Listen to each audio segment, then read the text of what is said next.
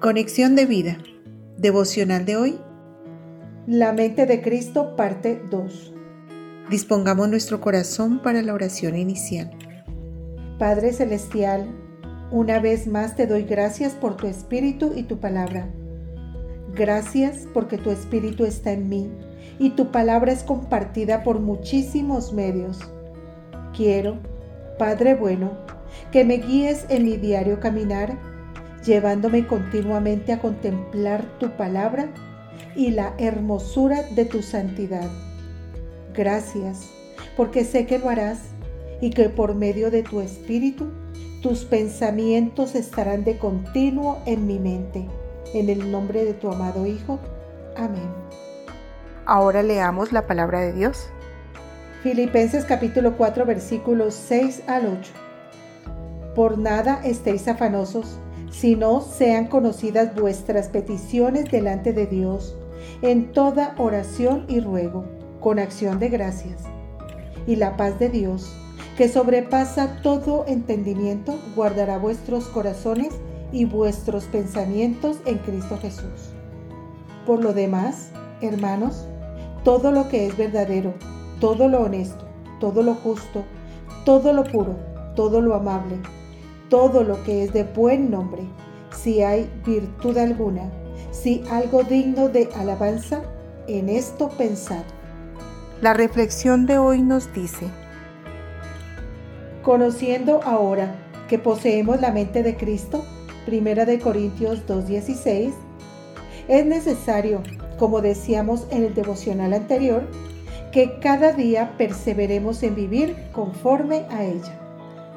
Tener la mente de Cristo implica que sus pensamientos sean los nuestros, que su palabra esté de continuo en nuestra mente, de manera que, como también aprendíamos ayer, para que esto suceda, debemos permanecer diariamente escudriñando y meditando en la palabra de Dios. De esta forma, como lo explica Romanos 12.2, hacemos que los actuales y equivocados pensamientos que tenemos en nuestra mente y que están conforme a la corriente del mundo vayan siendo cambiados por los buenos, agradables y perfectos pensamientos de Cristo. La palabra de Dios hoy nos dice que debemos pensar en todo lo que es verdadero, todo lo honesto, lo justo, lo puro, lo amable, todo lo que sea de buen nombre, en todo lo que haya virtud y en lo que sea digno de alabar. Pero si somos honestos, la verdad es que nuestros pensamientos divagan mucho en la preocupación, el temor y la incertidumbre. Vivimos meditando o considerando lo que escuchamos en la radio, la televisión o en lo que mi amigo o vecino dijo. Es decir, en todo menos en la fuente de la verdad, del gozo y de la esperanza y la paz. No estamos permaneciendo en las palabras de nuestro Salvador. Nuestro Señor Jesús en Juan 15:7 nos dice, Si permanecéis en mí y mis palabras permanecen en vosotros, pedid todo lo que queréis y os será hecho.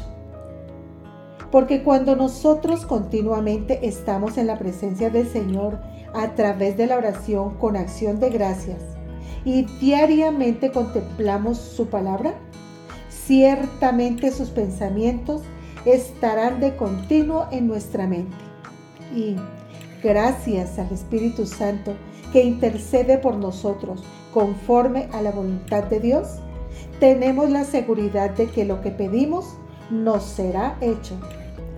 Romanos 8, 26, 27 y Primera de Juan 5, 14 al 15.